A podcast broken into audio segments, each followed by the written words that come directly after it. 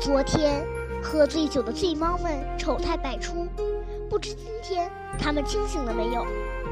我和地包天先去了小树林，静悄悄的。地包天说：“昨天的庆祝会，那些猫真是太丢脸了。”是啊，我说，要干的事情还有很多，何必去盯着虎皮猫呢？我发现，自从虎皮猫又出现在塔顶上以后，老鼠们的日子好过多了。地包天的话让我无地自容。虽然我和那些猫不是一路的，但我终归还是一只猫。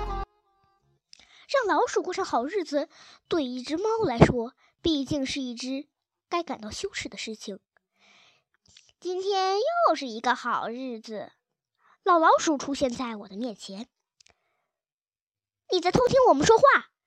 不是偷听，谁叫我有一双顺风耳呢？老老鼠一点也不生气。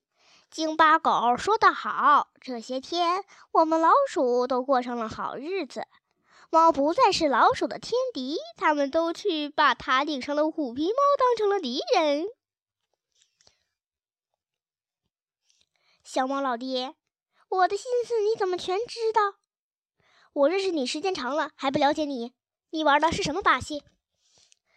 昨天的事你们还都不知道呢。哎，我们老鼠遇到了一群醉猫的追击，我的岁数的确太大了，跑得很慢。结果被雪里拖枪和酷猫给抓到了，那你怎么还活着？被他们俩抓住，肯定是死路一条。临死的时候，我猜测着他们的心思，觉得他们的心思并不在我身上，而是在虎皮猫的身上。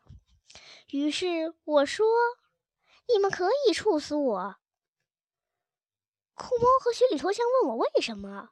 我就指着塔顶上的虎皮猫说：“那只猫不从塔顶上消失。”嗯，他们俩听了，觉得这话正对他们的心思，于是他们就放了我，问我有什么高招。我说：“让我想一晚上，明明天再告诉你们。”于是我就自由了。那你想出什么高招了吗？我哪有什么高招？今天一早，酷猫和雪里拖枪就来找我了。我临时想了一招，是个损招。老老鼠把他的嘴凑近我的耳朵，听完他的话，我笑得上气不接下气。猫哥，他说什么？告诉我嘛。地包天喜欢看热闹，于是我带着他朝白塔白塔走去。白塔下面聚集了好多猫，它们都在张牙舞爪的大喊大叫。他们为什么这么拼命的叫？他们想让虎皮猫下来，可是虎皮猫在那么高的地方，它根本听不见。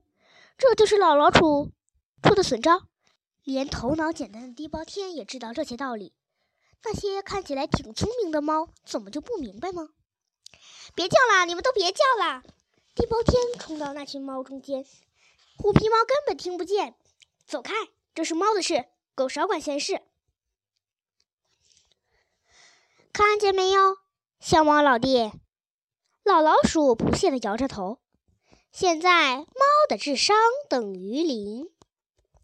啊，小猫老弟，你别生气，你跟那些愚蠢的猫不是一样的，你的智商很高。我要去告诉那些猫，你去吧。你看他们是相信我还是相信你？我是猫，猫当然要相信猫了。可是。老老鼠却胸有成竹地说：“凭我这么多年对猫的研究，我敢说猫是最自以为是的一种动物。”你真的研究过猫？地包天很惊讶。那当然。对猫没有研究，我能活到今天这一大把年纪吗？老老鼠还在夸夸其谈：“我还是个心理学家，对猫的心理也有研究。”小猫老弟，你信不信？如果你现在就去告诉那些猫，说我在玩它们，它们肯定会揍你。那我们打赌，如果我赢了，你就背着我在翠湖公园里溜一溜；如果你赢了，我从此在你眼前消失。我再一次向白塔冲去，快下来！塔顶不是你该待的地方。那是我们的塔顶，下来！大多数猫的嗓子都哑了，可它们还在叫喊：“不要叫了，不要叫了，你们都上当了！”小猫，你胡说什么？你还是不是猫？如果你还承认自己是猫，就和我们一起来叫吧。你们被老老鼠给玩了，这是老老鼠亲口告诉我的。一只猫爪抓破了我的脸，我感到一阵火辣辣的疼。好猫不吃眼前亏，我必须出去。猫哥，你的脸受伤了。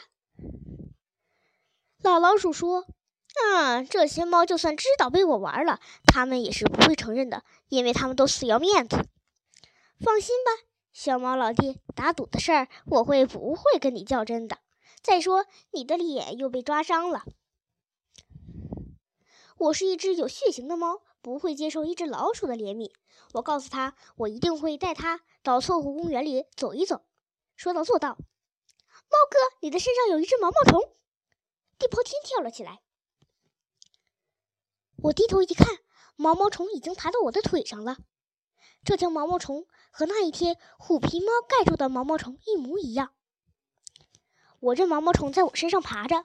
地包天问我为什么不怕毛毛虫，我问他怕不怕蝴蝶。蝴蝶多美呀，一点也一点儿也不可怕。你知不知道？蝴蝶小时候就是毛毛虫，是这样啊。毛毛虫爬到我脸上的伤口那儿，就停下来不动了。奇怪的是，刚才还火烧火燎的伤口一下子就不疼了。我突然觉得这条毛毛虫是虎皮猫派来安慰我的。当然，这是异想天开。我望着虎皮猫，它还是那么安静，那么优雅。